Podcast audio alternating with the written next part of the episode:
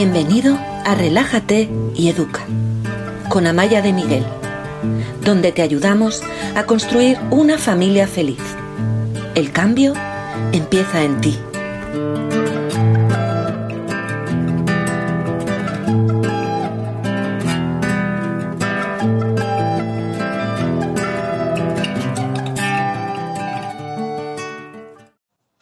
Hola, ¿qué tal estás?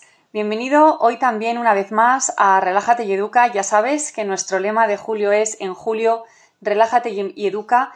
Todos los domingos de este mes, que es un mes largo, tenemos cinco domingos. Voy a he estado impartiendo y hoy también una masterclass que estoy segura de que te va a ayudar sobre temas que me parecen muy importantes, que sé que pueden tener un impacto en tu vida. Y hoy vamos a hablar de algo que Em, que yo creo que, nos va a ayudar a todos porque vamos a hablar de em, qué hacer con las emociones negativas. Porque todos tenemos emociones negativas, no creo que ninguno de los que estamos aquí no las tengamos.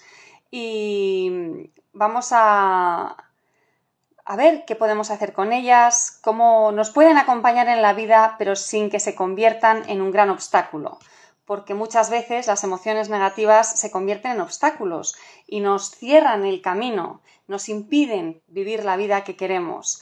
Y mm, los obstáculos hay que mirarlos, hay que reconocerlos, hay que identificarlos. ¿Qué tipo de obstáculo tengo? ¿Ante qué me estoy enfrentando? ¿Qué tengo que hacer con él? ¿Lo salto? ¿Lo rodeo? ¿Necesito una grúa para retirarlo?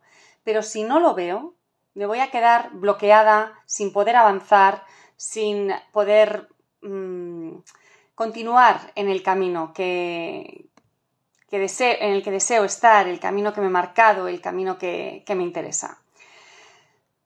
Bueno, pues vamos a empezar enseguida. Eh, quiero que sepáis que las tres clases anteriores, hoy es la cuarta, están eh, en mi canal de Instagram, en mi canal de Facebook y en mi canal de YouTube. Todos se llaman Relájate y Educa, las podéis ver allí. Y la semana que viene tenemos la última clase de esta serie, que va a ser muy potente, muy práctica, espero que muy interesante, y vamos a hablar de las cinco cosas que tienes que cambiar para tener una familia feliz. Así que te animo a que lo apuntes ahora en tu agenda y te vengas a, escuchar la clase del domingo que viene. Quiero preguntaros a los que estéis en Facebook qué tal se ve, porque estoy viendo cosas, alguna cosa rara en mi pantalla. Así que si alguno de los que estáis me podéis decir cómo van las cosas, os lo agradezco. Quiero que sepáis también que estamos en plena promoción de los programas de transformación integral de Relájate y Educa. Al final de la clase voy a dedicar 10 minutos a contaros en qué consisten y qué podéis conseguir si os venís a trabajar con nosotras, con mi equipo y conmigo. Son unos programas de transformación, llevamos más de mil alumnos eh, con los que hemos trabajado y los cambios que han conseguido, que habéis conseguido, porque muchos de vosotros seguís estando por aquí, he visto ya algunos. Y bueno, quiero que no se escucha. ¡No! Eh, perdón, en Facebook no se escucha. Pues voy a dejar un no sé por qué. Estoy, no estoy en mi casa, es todo diferente, estoy de vacaciones. Y voy a escribir. Em, si no lo oís. Ay, no me deja escribir. Vanessa, Vanessa Molinero, ¿puedes escribir? Ah, no me oye. Pues qué mala suerte. Mm, bueno. No se escucha. Dame un segundo los que estáis en Instagram.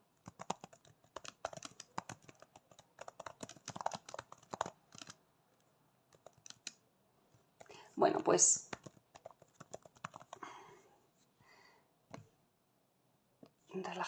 Ya voy, ya voy, no os escapéis, ¿eh? Solo estoy arreglando esto. No sé qué está pasando en Facebook. Ya está. Pues... Si me dais un segundito... Eh, voy a ver si de alguna manera puedo cambiar el audio. A ver si averiguo qué ha ocurrido.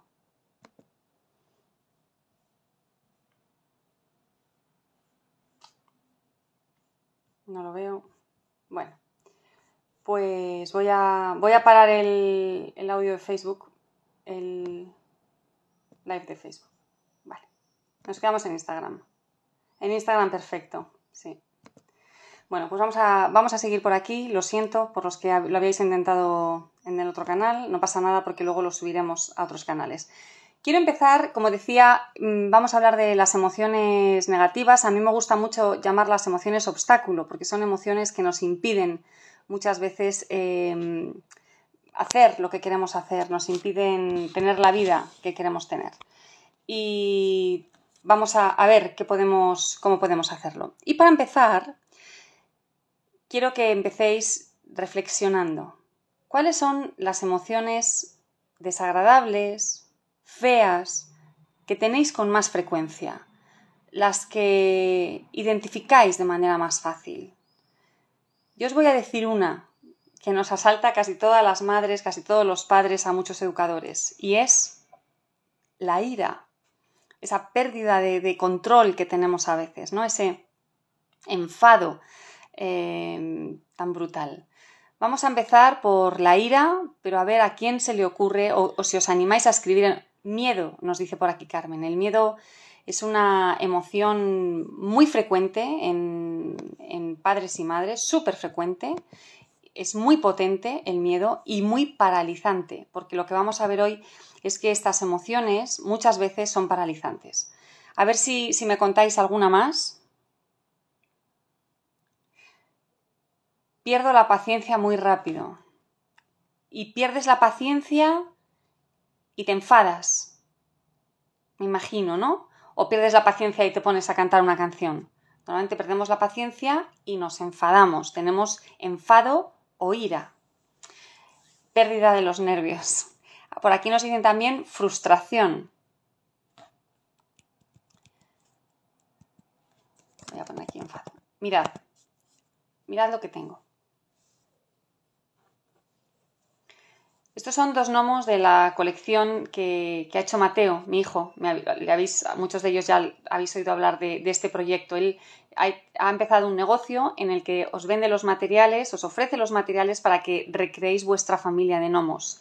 Si sois dos adultos y dos niños, pues elegís los colores de dos adultos y los colores de dos niños. Y si también tenéis un perro, también podéis crear vuestro propio perro para hacer manualidades y que os alejen de las pantallas y estos son dos de ellos. Pero lo que hoy me importa es que imaginemos que uno de estos dos gnomos, vamos a decir este, el, el fresa, eres tú.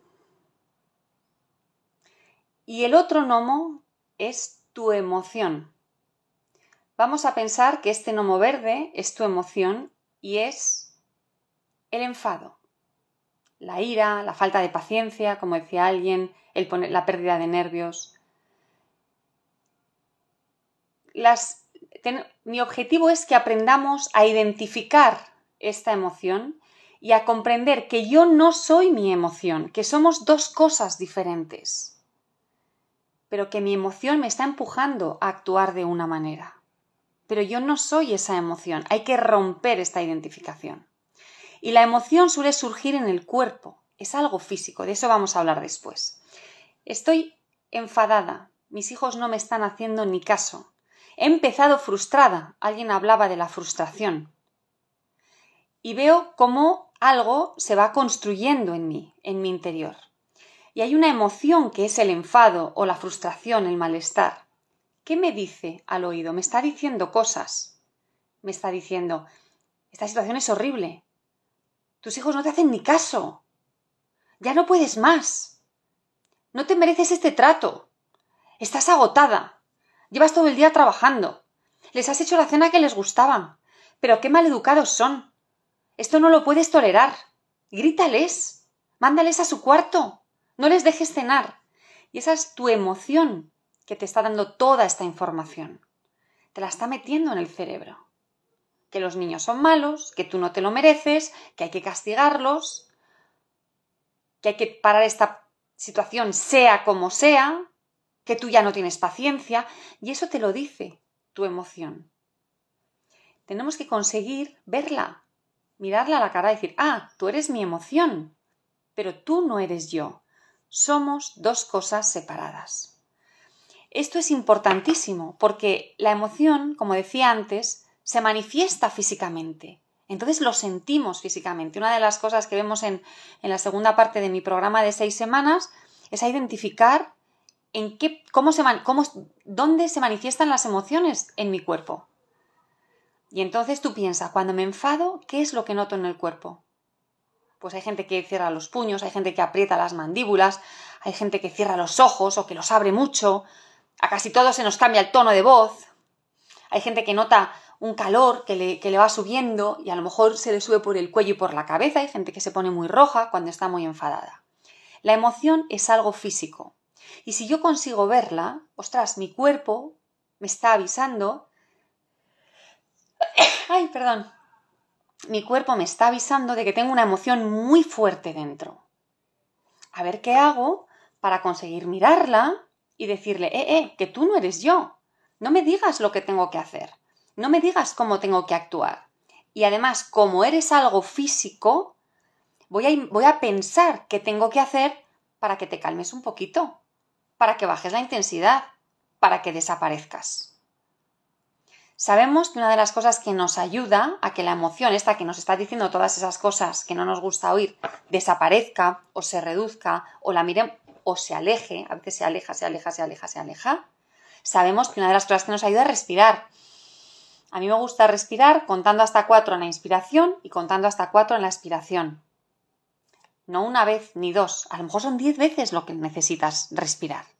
Y les tendrás que decir a los demás o a tus hijos, ahora no puedo seguir en esta situación porque no la controlo, la está controlando este, que es tu emoción. Y voy a hacer cosas que no me gustan. Necesito respirar para calmarme. Y tus hijos pueden estar incendiándote la casa. Tú te paras un segundo, porque si no, no vas a conseguir manejar la situación como tú quieres. Te paras, respiras contando hasta cuatro, y con eso lo que vas a conseguir es que esta emoción se aleje, se aleje, se aleje de ti que la identificación que había yo soy mi emoción se reduzca o que se haga chiquitina, chiquitina, chiquitina, chiquitina y tú cada vez domines mejor la situación en la que estás. Porque para dominar la situación, y con dominar quiero decir actuar desde la inteligencia, utilizando herramientas alternativas que ya os he dado en las clases anteriores. Hace dos clases hablamos de disciplina juguetona, que es una de las herramientas que propongo, no es la única, propongo muchas más, pero es una herramienta muy poderosa muy potente, que da unos beneficios alucinantes. Pero si la emoción te dice, castígales, te están tomando el pelo, no lo toleres, tus padres no lo tolerarían, tu pareja te va a decir no sé qué, hazlo de otra manera. Entonces no vas a poder tener la lucidez como para decir, ojo, yo cómo quiero actuar, yo cómo me quiero relacionar. Me quiero relacionar desde otro sitio, entonces voy a usar otras herramientas, otras maneras, otro camino, otra vía. Respirando, sabemos que vas a activar tu parte racional, la fuerza de esta emoción, esta fuerza física, porque la emoción es algo físico, va a ir diluyéndose, diluyéndose, diluyéndose y vas a poder actuar de otra manera. También puede ayudar mojarse las manos y la nuca, puede ayudar pedirle ayuda a otra persona, si, si hay otra persona por ahí. Mi marido y yo sabemos que cuando uno de los dos escucha ya me encargo yo, es que estamos perdiendo el control o que nos estamos pasando. Si a mí mi marido me dice ya me encargo yo, yo desaparezco, aunque lo que quiera sea estrangular al que tengo enfrente. Y viceversa, cuando yo a mi marido le digo ya me encargo yo, él se da cuenta de que algo está haciendo mal. Y, hacemos un cambio de, roles, ¿no? Y que parece ser que está haciendo algo mal, aunque no se haya dado cuenta, o aunque esté fuera de sí, o aunque esté en pleno secuestro emocional, se va de la escena y se ocupa la otra persona. Em, decíamos que una de las emociones mm, más habituales, más, más que vemos con más frecuencia, es la ira. Y a mí me gusta deciros que la ira, que es este, muchas veces es un disfraz. ¿Cuándo tengo yo esta ira tan grande? Pues tengo esta ira tan grande cuando no me obedecen, cuando me frustro. Pero muchas veces en realidad lo que me está ocurriendo es que tengo miedo. Tengo miedo a que me critiquen los demás. Tengo miedo a no hacer lo que mis padres hacían. Tengo miedo a que mis hijos fracasen. Tengo miedo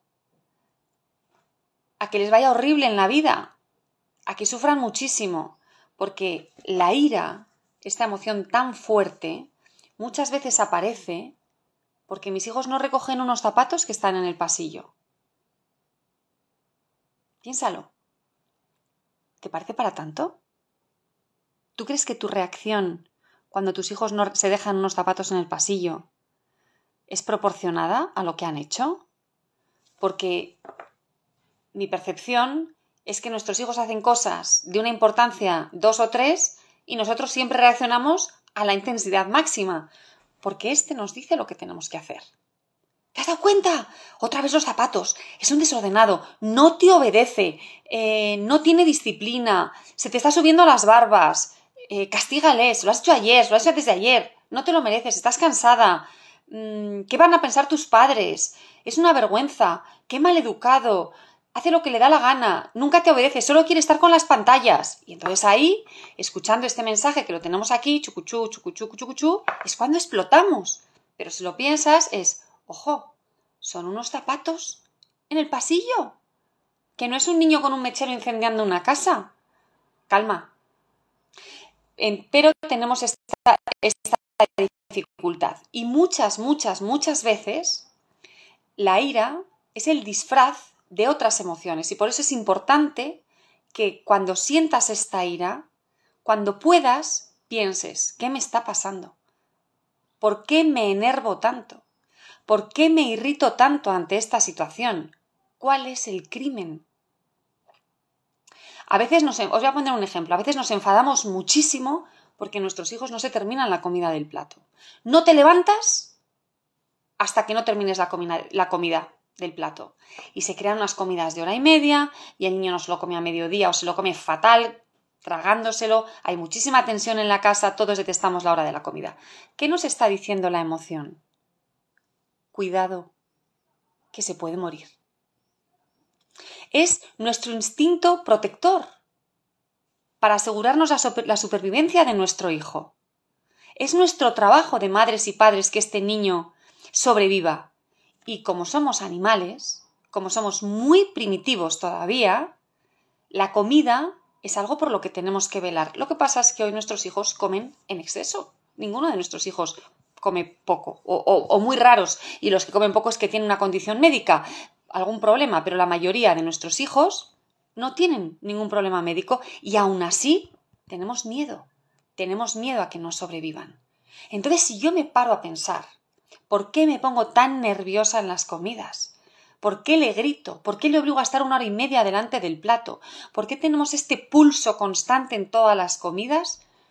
Tengo que escuchar. ¿Quién es esta emoción? ¿Qué me está diciendo? Oblígale, oblígale, oblígale a comer, que no se levante de la mesa. Tú comías de todo, a ti te obligaban. ¿Por qué él no? Puede, si quiere, puede. ¿Pero por qué? ¿Qué le está pasando? Que tiene miedo a que ese niño no sobreviva. ¿Qué otras veces tenemos miedo? Algunos de nosotros gritamos a nuestros hijos cuando se ponen en peligro.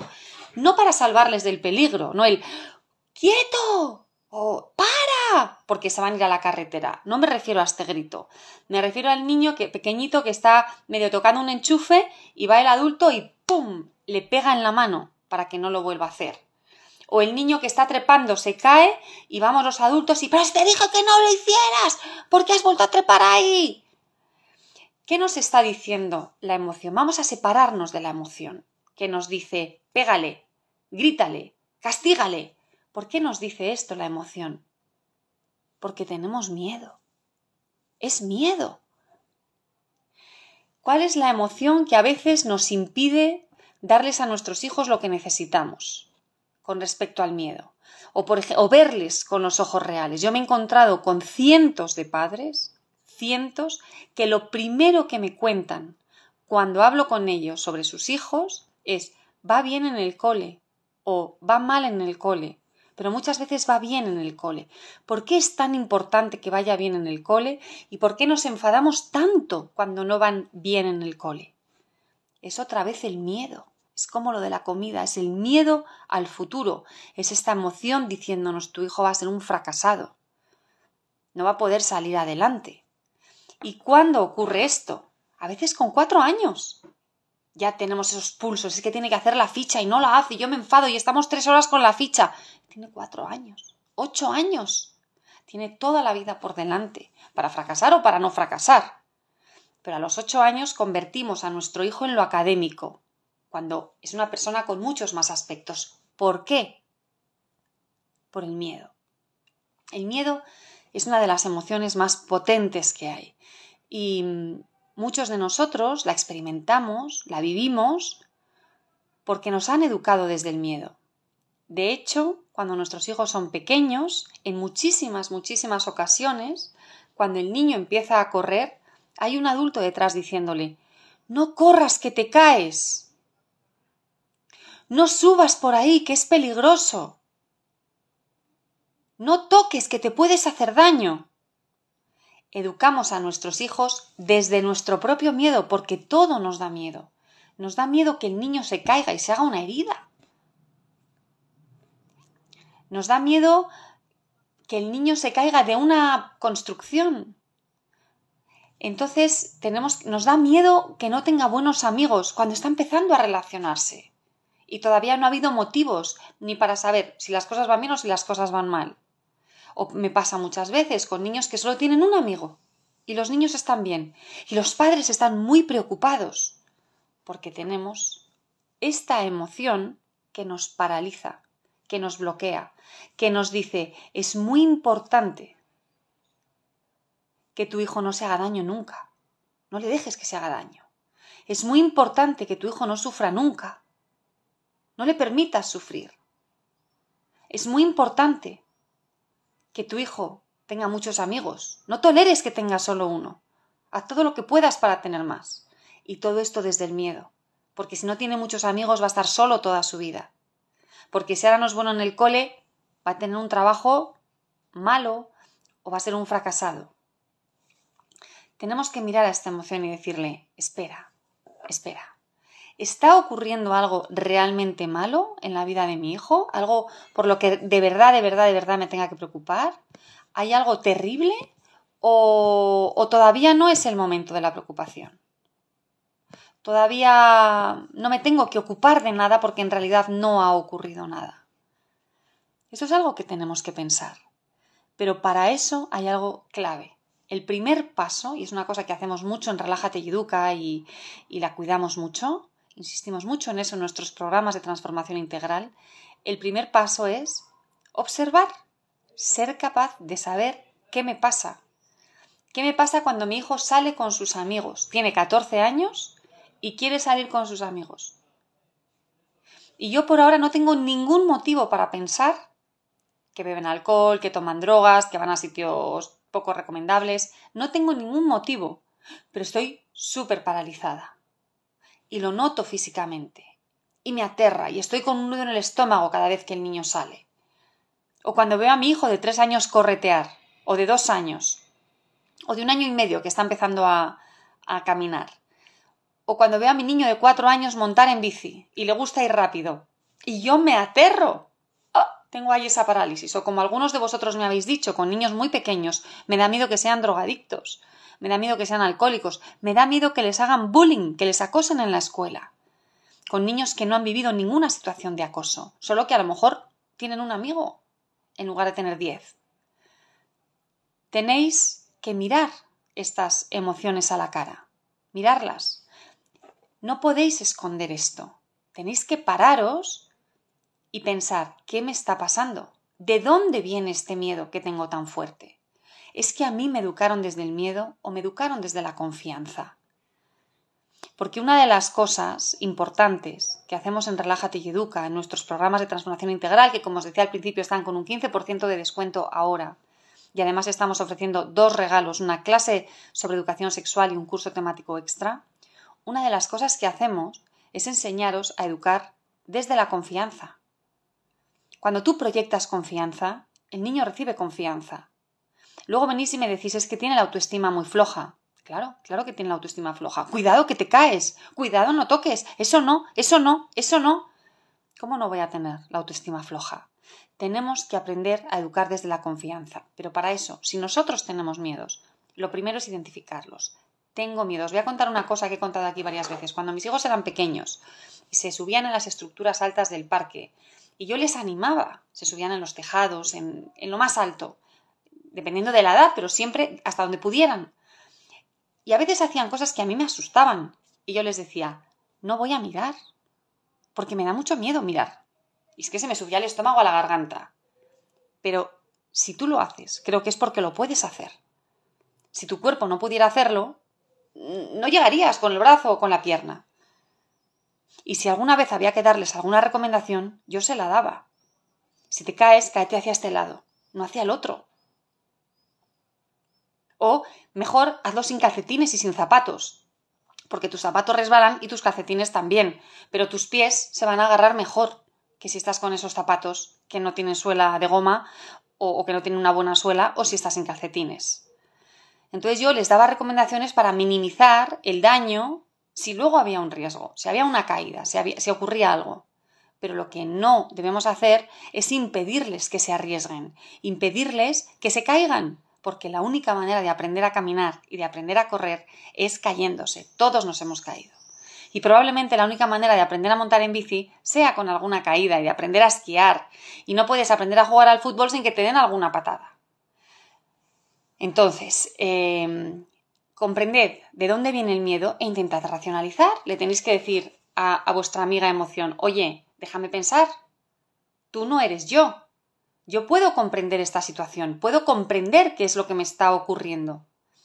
Aléjate, aléjate Permíteme que yo piense cuál es la, la mejor manera de abordar lo que está ocurriendo y de dónde viene mi parálisis. Hay otra emoción muy frecuente, muy frecuente que también trabajamos en nuestros programas de transformación integral, que es el juicio.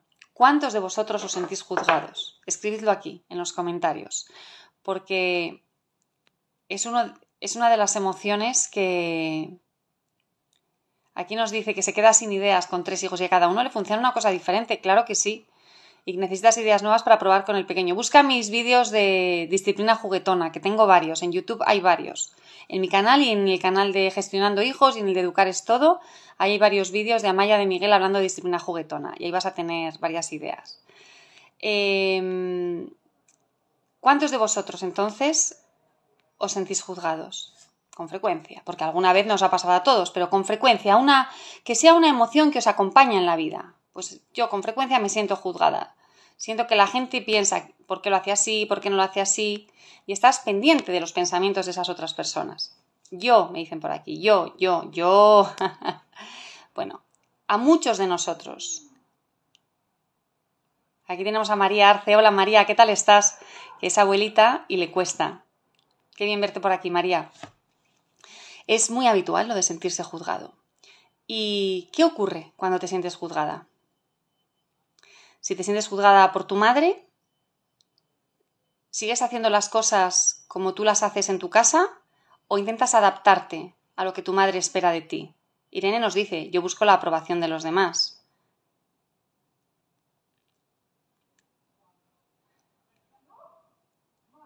Porque normalmente, cuando nos sentimos juzgados, lo que hacemos es actuar de acuerdo con lo que imaginamos que la otra persona espera de nosotros. Y esa persona a veces es nuestra madre y sabemos perfectamente lo que piensa y lo que espera, pero otras veces es una pareja que está en el autobús o alguien que va por la calle o que está en el supermercado y no tenemos ni idea de quién es, ni de qué piensa, ni, ni de dónde viene vitalmente. No lo sabemos.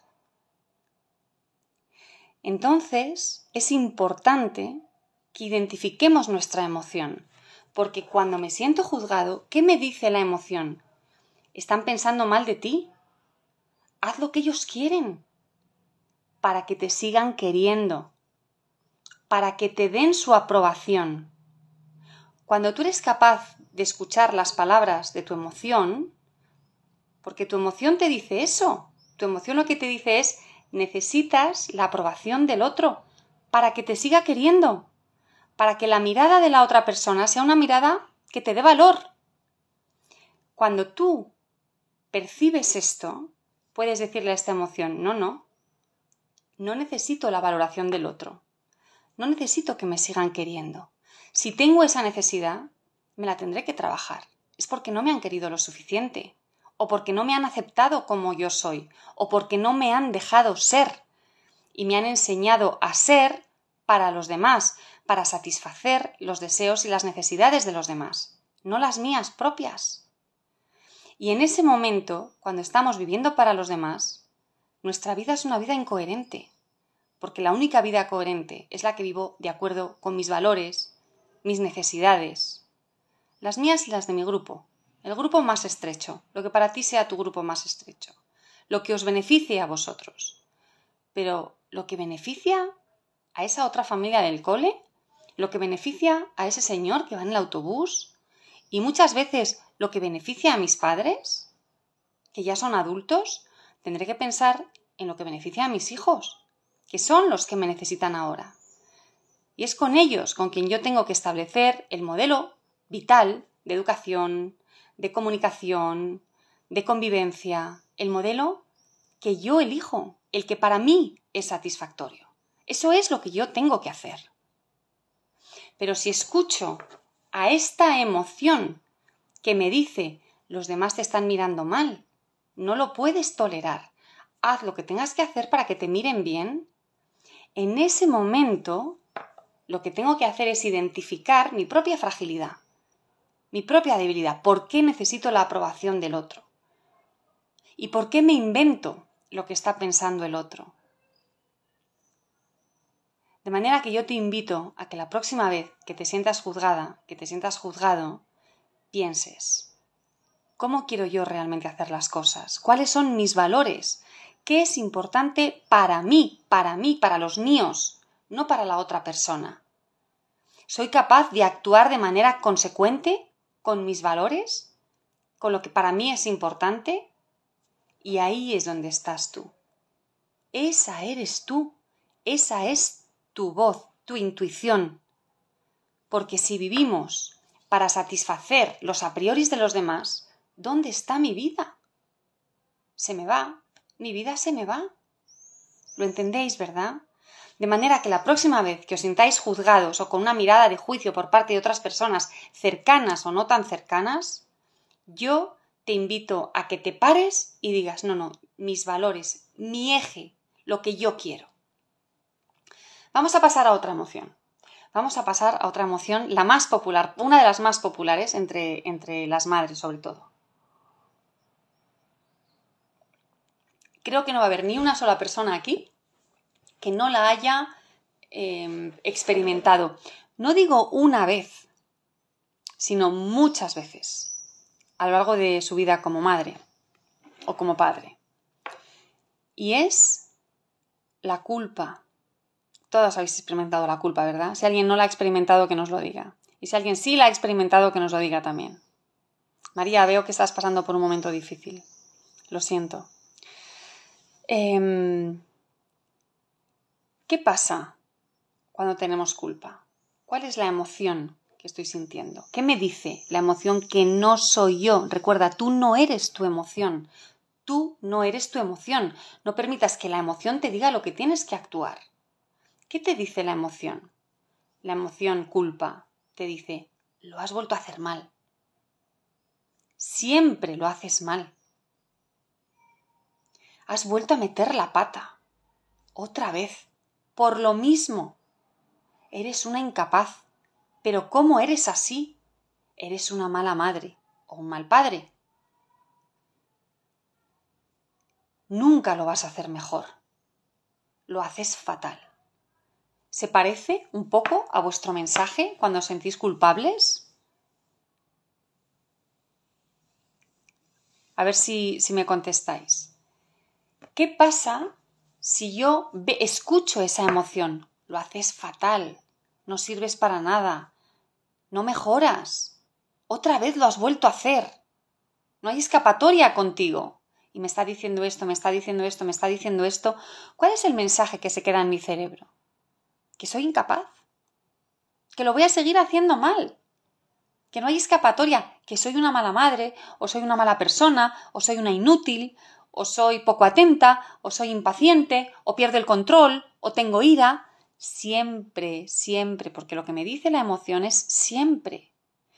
Entonces, ¿qué tenemos que hacer? Mirarla a la cara. Yo miro a la cara a esta emoción y le voy a decir, emoción, necesito que te hagas más pequeña, no me ayudas.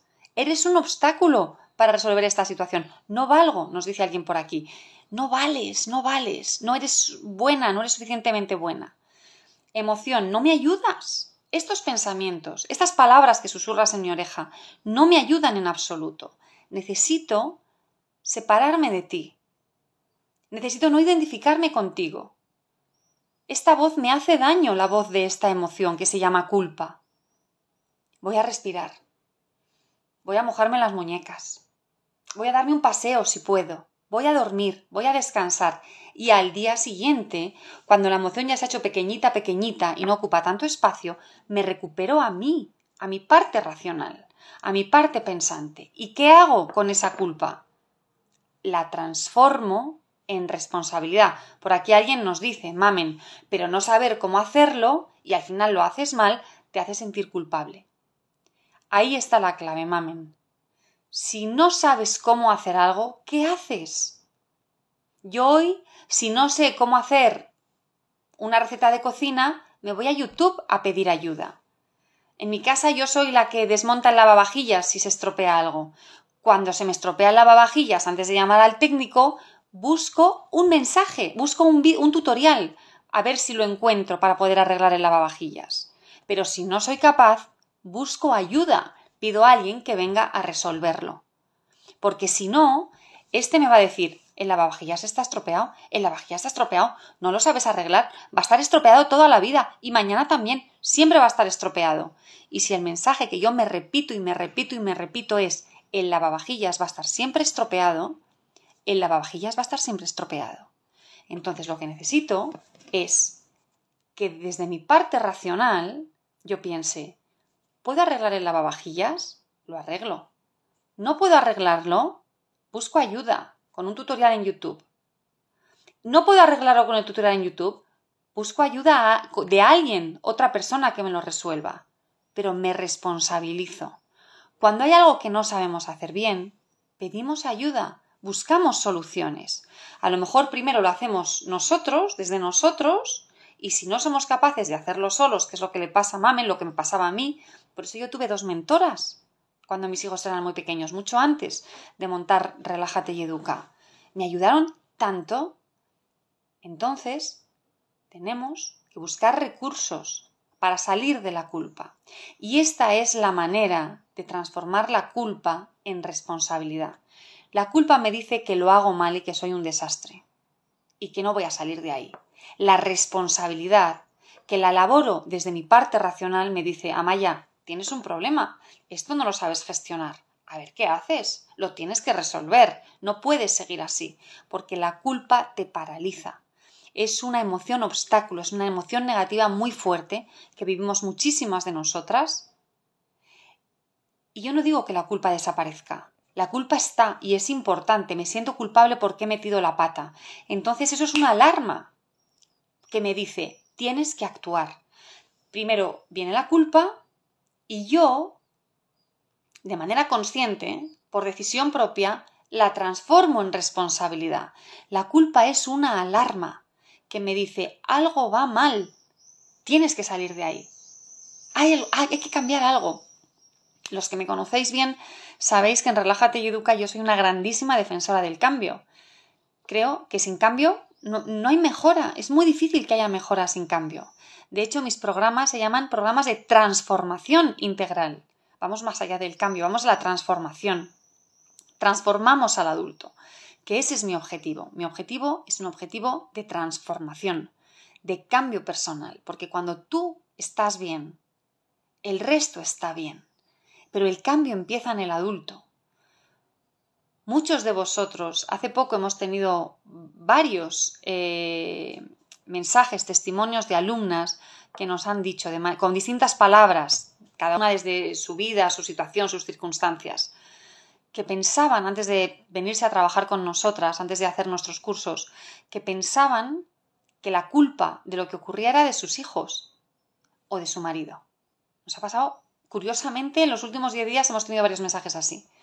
Y que haciendo el curso se han dado cuenta de que sus hijos son como son, su marido es como es, pero que en el momento en el que ellas han cambiado su manera de comunicarse, su manera de comportarse, algunas dinámicas de la casa, sus prioridades, han puesto la conexión en el centro, se han convertido en buenas líderes, firmes y cariñosas, pues que todo se ha modificado, todo ha cambiado en casa y que están muchísimo mejor, porque el cambio empieza en uno mismo. Por eso la culpa es importante, porque es una campanita, clink, clink, clink, algo va mal, pero no nos podemos quedar ahí. Tenemos que ser ambiciosos, tenemos que ir un paso más allá. Ah, esta es la, campanita de alerta, alerta, alerta, alerta, la luz roja, y actúo. Hay un incendio, no lo voy a dejar de manera permanente. Voy a ver qué tengo que modificar para apagar ese incendio o para dejarlo controladito en una esquina y que no se incendie toda la casa.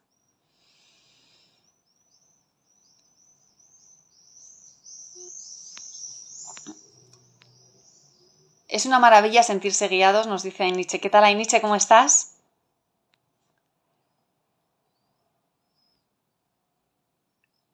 Y aquí alguien nos dice que se le ha parado, pero espero que no. Hay más mensajes, yo creo que no.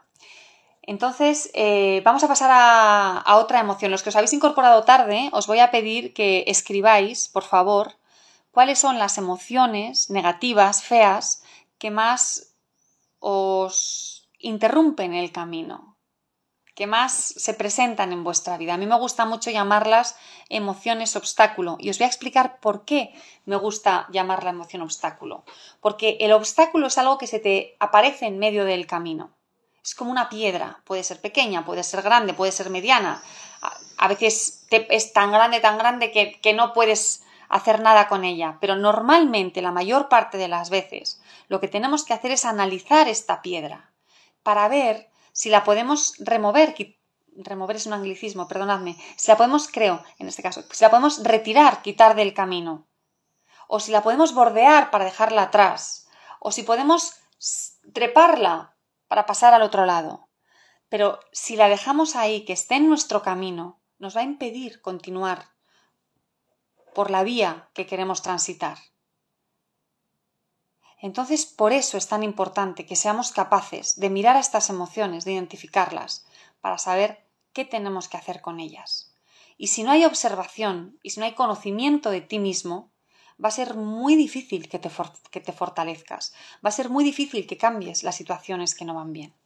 Por aquí alguien nos dice que las emociones más frecuentes son miedo, culpa y enojo, que son tres de las emociones que hemos, de las que hemos hablado hoy. Rabia, nos dice Andrea. Mirad que muchas veces la rabia, decía al principio, es, es de lo que se disfrazan las otras emociones. La rabia puede ser frustración, puede ser aburrimiento, puede ser miedo. Muchísimas veces la rabia es miedo. Mm, puede ser esa sensación de, ¿cómo se dice? Cuando te sientes incapaz de sacar algo adelante. Es que le he dicho diez veces que lo haga y no me hace ni caso. Pues frustración también. Em, y hay que saber qué es lo que se esconde detrás de la ira. Porque si averiguo lo que se esconde, ah, es la frustración. O es que siento que me faltan al respeto. ¿De dónde viene que yo sienta que me faltan al respeto? Impotencia, Maite, esa es la palabra que estaba buscando, gracias. Pero lo que me ocurre es impotencia o ira. Ah, detrás de mi ira en realidad hay impotencia. Detrás de mi ira en realidad hay frustración. Detrás de mi ira en realidad hay miedo. Porque si yo sé que es miedo, voy a poder trabajar. Detrás de la rabia puede haber incertidumbre. También puede haber incertidumbre. La frustración, muchos de vosotros me decís, es que mi hijo no tolera bien la frustración, no tolera bien la frustración. Es verdad que la frustración es una emoción complicada, porque eh, me frustro cuando las cosas no salen como yo quiero que salgan. Y a veces lo intento con todas mis fuerzas, me esfuerzo, me esfuerzo, me esfuerzo todo lo que puedo, todo lo que puedo, todo lo que puedo, y no me salen las cosas como yo quiero que salgan. Y aquí tenemos que em, trabajar desde varios ángulos. Uno de los ángulos son las expectativas. Pero para eso tengo que saber que no es ira lo que me pasa, sino que es frustración. Si me enfado mucho, ¿por qué me enfado? Ah, es porque estoy frustrado. ¿Son mis expectativas reales? Mi hijo de tres años, que tiene un bebé de ocho meses al lado, ¿tengo expectativas reales? ¿O como tiene un bebé de ocho meses, de pronto le echo muy mayor y le trato como si fuera un niño mayor? Mi hijo de 14 años, con ese cuerpo de hombretón y esa voz de, de adulto, ¿es un niño o es un hombre? Lo que estoy esperando de él se adecua a la realidad neuronal del cerebro, del desarrollo, del momento de un chaval de 14 años o no se adecua. Lo que espero con respecto a mi hija de 10 años tiene que ver con lo que hace una niña de 10 años en esta época o con lo que hacía yo hace 40 años en mi época.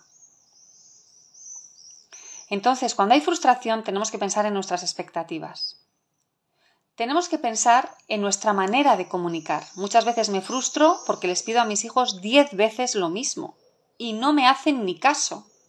Bueno, es que a lo mejor tienes que decírselo solo una, pero de otra manera. O a lo mejor tienes que cambiar los ritmos y los momentos en los que pides las cosas. O a lo mejor resulta que no hay una estructura clara en tu casa y no les pides siempre lo mismo y de la misma manera para que ellos lo sepan, sino que vas improvisando. Y cada día lo haces de una manera y si lo pides a una hora distinta y ellos no han interiorizado que sea su responsabilidad. O a lo mejor no te hacen caso porque gritas mucho. Y cuando hay alguien que te grita mucho, ¿qué haces? Intentas no escucharle. Entonces, si tú gritas mucho a tus hijos, tus hijos generan resistencia. No te oyen porque hay muchos gritos.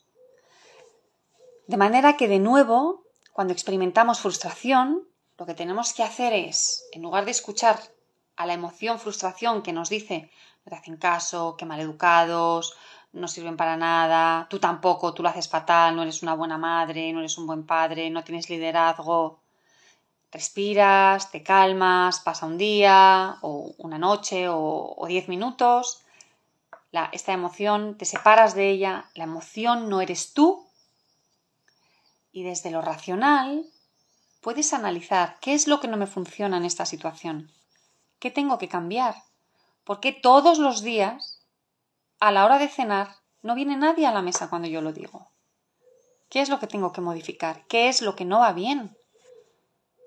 ¿Por qué todos los días me peleo durante tres horas para que mi hija haga los deberes?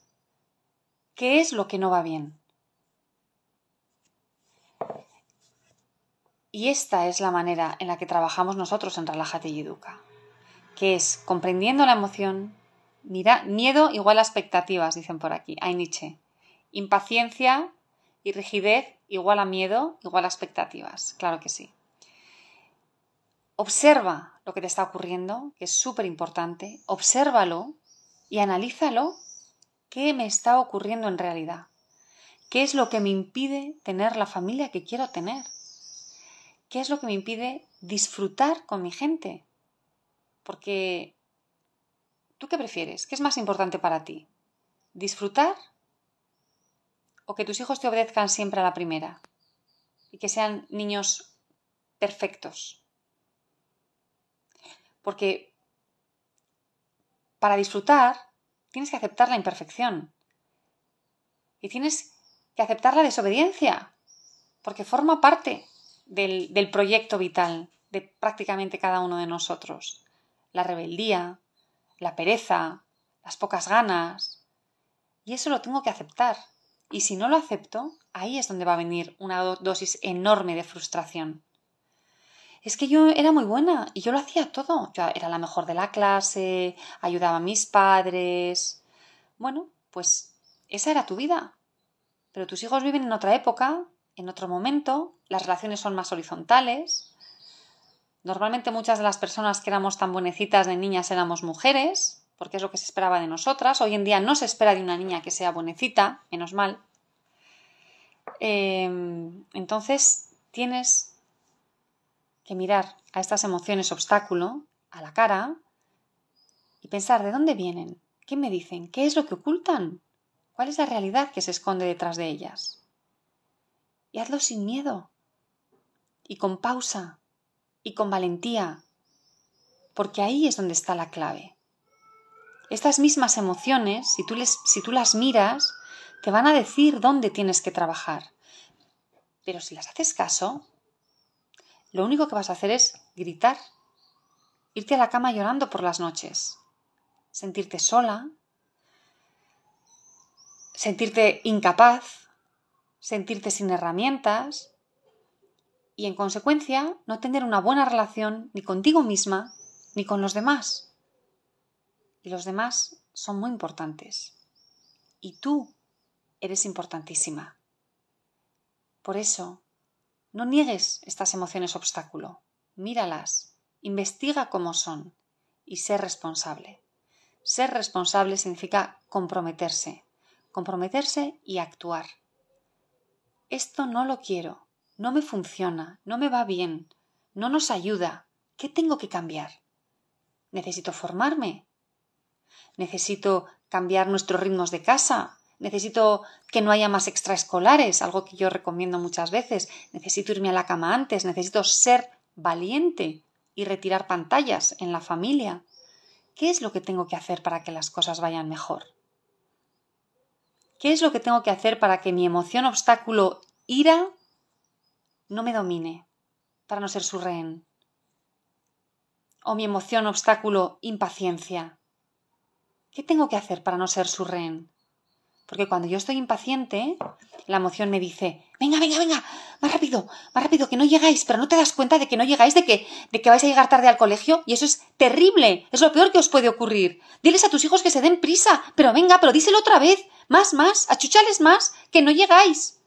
Esta es la emoción impaciencia. ¿Qué hace la emoción impaciencia? Generar tensión. Generar tensión en casa y probablemente los niños se resisten y lo hacen todo peor porque están atolondrados y porque no quieren oír a tu emoción impaciencia.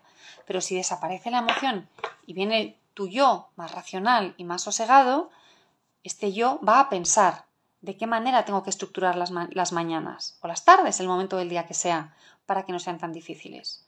¿Cómo puedo acompañar a mis hijos para que estas situaciones difíciles sean más fáciles? ¿Hacemos las cosas cantando? ¿Hacemos las cosas desde el juego? ¿Qué me tengo que inventar? para que este rato complicado sea un rato más fácil y más ligero, sin crear tensión. Pero eso no lo vas a poder hacer mientras tengas la impaciencia susurrándote al oído. Venga, venga, venga, venga, diles que se dé más prisa. Tú no eres tus emociones. Y hay algo que os lo he dicho varias veces y lo vuelvo a decir, hay algo que forma parte de mis objetivos en la vida no creo que lo consiga al 100%, pero la verdad es que lo consigo bastantes veces, muchas, muchísimas, mm, y es muy satisfactorio. Y es que cuando recibo un estímulo que a mí no me gusta, pues un hijo que me contesta mal, por ejemplo, un momento de prisa si veo que la gente está tranquila, como hablábamos antes de la impaciencia, entre ese estímulo, esa situación que, que me haría saltar y saltar, hay un espacio y dominar este espacio es clave, porque si domino este espacio, consigo separarme de la emoción que me hace saltar y elegir cómo actúo desde lo racional. Y esa es la libertad. La pequeña libertad que tenemos es actuar, comunicarnos, comportarnos como realmente nosotros queremos comportarnos. Y para eso hay que dominar esos microsegundos entre la acción que no me gusta y me molesta y cómo la gestiono yo, cómo la lidero, cómo la vivimos todos, porque la vamos a vivir todos dependiendo de cómo la lidere yo, porque la líder de la familia, el líder de la familia, los líderes de la familia, somos los adultos, no los niños. Somos nosotros quienes les tenemos que liderar, de manera firme y cariñosa, o por lo menos esta es mi propuesta. ¿Es fácil? No. No es nada fácil. ¿Se puede hacer? Por supuesto que se puede hacer. Más de mil alumnos han pasado por, por Relájate y Educa. Y como os digo muchas veces y como publicamos en nuestras redes sociales y en los correos electrónicos que os envío, las experiencias de las madres y los padres que han pasado por nuestras aulas virtuales, por nuestros cursos, son alucinantes. La de mensajes que recibimos de gente que nos dice, me ha cambiado la vida, con esas palabras, me ha cambiado la vida, o me ha cambiado la relación con mi hijo, has sanado la relación con mi hija. La de veces que escuchamos estas palabras, me gusto más, estoy mucho mejor en todos los ámbitos, porque el cambio no es pasivo. Esto es algo que es importante y siempre os digo. El cambio no es pasivo, el cambio es activo. Exige dedicación, exige compromiso, exige coherencia, exige esfuerzo. No es me leo un libro, tiriti y ya está. No. Exige trabajo. Pero el trabajo es bonito, es reconfortante, da muchos frutos, es emocionante y te coloca en un sitio nuevo. Y para algunas personas, algunas partes de este trabajo son difíciles, son dolorosas, porque tienes que entrar en contacto con aspectos de ti mismo que no son fáciles de tragar. Entonces, mi propuesta es que os vengáis a trabajar, si queréis este cambio, que os vengáis a trabajar en nuestros programas de transformación integral aquellos de vosotros que os matriculéis antes del domingo que viene, tenéis una semana, os lleváis un 15% de descuento, una clase de educación sexual, para que tú seas la referencia en materia de sexualidad de tus hijos y no sea su compañero de 14 años que no tiene ni idea, es como un ciego guiando a un tuerto o al revés. Em, y para que eduques a tus hijos en materia de sexualidad desde tus valores. Y es que además sabemos que cuando los niños están formados en sexualidad, toman mejores decisiones. Entonces hay que hablar de sexualidad de manera abierta, de acuerdo con tus valores, en casa, para que puedan tomar buenas decisiones cuando llegue el momento. Y de acuerdo con tus valores, sean los que sean. Y además os regalamos, si os matriculáis antes de este domingo, uno de mis cinco cursos temáticos de manera extra. Hay un curso sobre deberes, uno sobre pantallas, uno sobre peleas entre hermanos, uno sobre autoestima y otro que son alternativas a los premios, los gritos, los castigos, etc. Uno de esos cursos es para ti. El domingo, dentro de una semana, a medianoche, retiro la clase sobre sexualidad. Quedarán el 15% y el curso temático. ¿Qué puedes esperar si te matriculas en mis programas de transformación integral? Tenemos uno de siete semanas, otro de 24 semanas y otro de 24 semanas más adolescentes, para aquellos de vosotros que tengáis adolescentes. Pues mirad, el de 7 semanas es el curso, el primero que hice, donde trabajamos lo esencial, el núcleo. El núcleo para fortalecer a la familia. Se llama Una buena vida en familia. Es un curso rápido, intensivo, todos los días tenéis que trabajar. No es de mucho tiempo delante de la pantalla, pero sí es un curso exigente. Es pa. El de 24 semanas es un curso que hice dos años después del de 7, incorporando el aprendizaje de cientos de alumnos que habían pasado por el curso más cortito y supe que si trabajábamos más tiempo íbamos a tener mejores resultados. Si trabajábamos de manera más pausada íbamos a tener mejores resultados y si trabajábamos algunas cosas que no nos da tiempo a trabajar en el de 7 semanas íbamos a tener mejores resultados. Y en el de 7 semanas trabajamos mucho, muchísimo la inteligencia emocional, queremos que nuestros hijos tengan inteligencia emocional, pero no se la podemos enseñar si nosotros no la tenemos. Es como un idioma. Yo no puedo enseñar francés si yo no hablo francés. Entonces, primero tú tienes que saber, tener, adquirir inteligencia emocional y después la podrán adquirir tus hijos. Em, también trabajamos mucho la mentalidad, tu, tu discurso interno, cómo piensas, qué te dices en el programa de 24 semanas. Y tenemos también un programa de 24 semanas, un programa de crecimiento personal, de transformación interna del adulto, más adolescentes, porque sé que el momento de la adolescencia es un momento muy complicado y, bueno, pues eh, necesitáis pautas específicas. Necesitamos, yo también, yo tengo un hijo de, de 14 años, una niña de 13 y otra de 11. Necesitamos y, me alegro tantísimo de haberme formado en la adolescencia, porque si no estaría metiendo la pata todos los días, todos los días, y sufriendo. En cambio, cuando comprendes qué ocurre, cuáles son los procesos, de qué manera tienes que actuar, etc., dejas de sufrir, porque ya sabes, entiendes lo que está pasando. Si no vas a ciegas, no tienes ni idea. Y yo personalmente pienso que la adolescencia es una etapa preciosa, excepto para los niños que sufren, que hay muchos niños, desgraciadamente, que sufren y para ellos es una etapa infernal Pero cuando no ocurre eso y los padres estamos tan preocupados, pues yo pienso que puede ser una etapa preciosa. Cuando no hay enfermedades mentales, cuando no hay exposición a situaciones de riesgo, cuando no hay depresiones. Durante los programas, elijas el que elijas, te vamos a acompañar. Las dudas, las situaciones difíciles, el hoy he metido la pata, o ayúdame a tener esta conversación con mi pareja, o mi hijo ha hecho no sé qué a su hermano, ¿qué puedo hacer la próxima vez que lo haga? Nos vas a escribir y te vamos a responder. Para nosotras el acompañamiento es fundamental. Queremos acompañarte en este proceso y la verdad es que es muy valorado por parte de nuestros alumnos el acompañamiento que ofrecemos. Te va a responder una de mis compañeras, pero yo estoy detrás, em, discutimos o hablamos mm, sobre todas las familias, cuál es la mejor manera de encaminaros, de apoyaros y no vais a estar solos mientras estéis con nosotros. Quiero que sepas que tenemos un porcentaje de satisfacción de los alumnos altísimo. Más del 95% nos dicen que han conseguido muchos o bastantes cambios, que recomendarían el curso.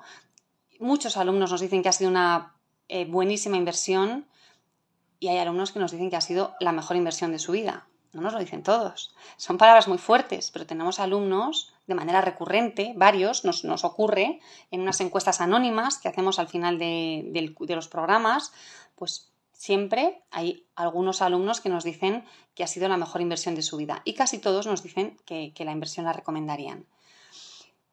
En estos días os estamos enviando correos electrónicos con la información. Eh, estamos publicando la información también en las redes sociales. Si tienes alguna pregunta, escríbeme.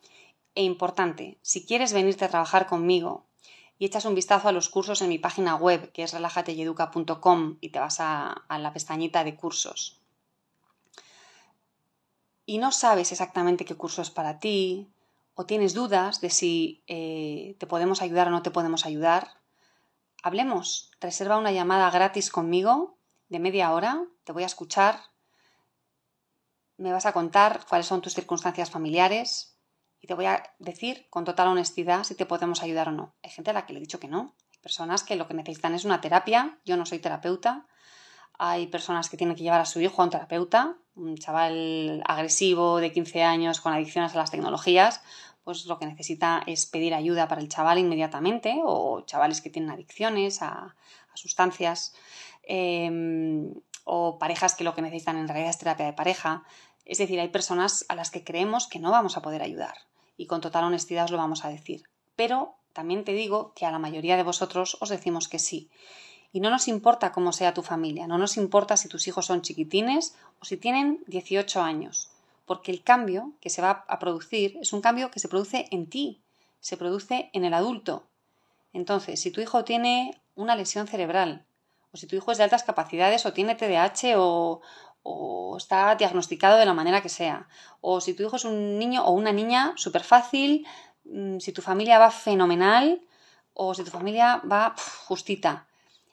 Mm, trabajamos con un espectro de familias súper amplio. Trabajamos con personas que no tienen pareja, con personas que se han separado, que tienen custodias compartidas, que tienen familias reconstituidas porque, insisto, lo que hacemos es cambiar al adulto, es un programa de crecimiento personal. Y cuando tú creces y te fortaleces, lo que haces, lo que consigues, es modificar lo que hay a tu alrededor. Y el cambio es tuyo. No responsabilices a los demás, el cambio es tuyo. Cuando tú cambias, todo cambia. Voy a responder una pregunta que me hacen muchísimas veces. ¿Qué pasa si yo quiero hacer las cosas de otra manera y mi pareja no? Pues entonces yo te digo, no responsabilices a tu pareja de tus propias decisiones. Eso es lo primero que os digo. No te impidas a ti misma estar bien y fortalecerte porque hay otra persona al lado que toma unas decisiones distintas. Segundo, el impacto en la familia se nota. La mayoría de nuestros alumnos lo hace solo uno de las, una de las dos personas de la pareja.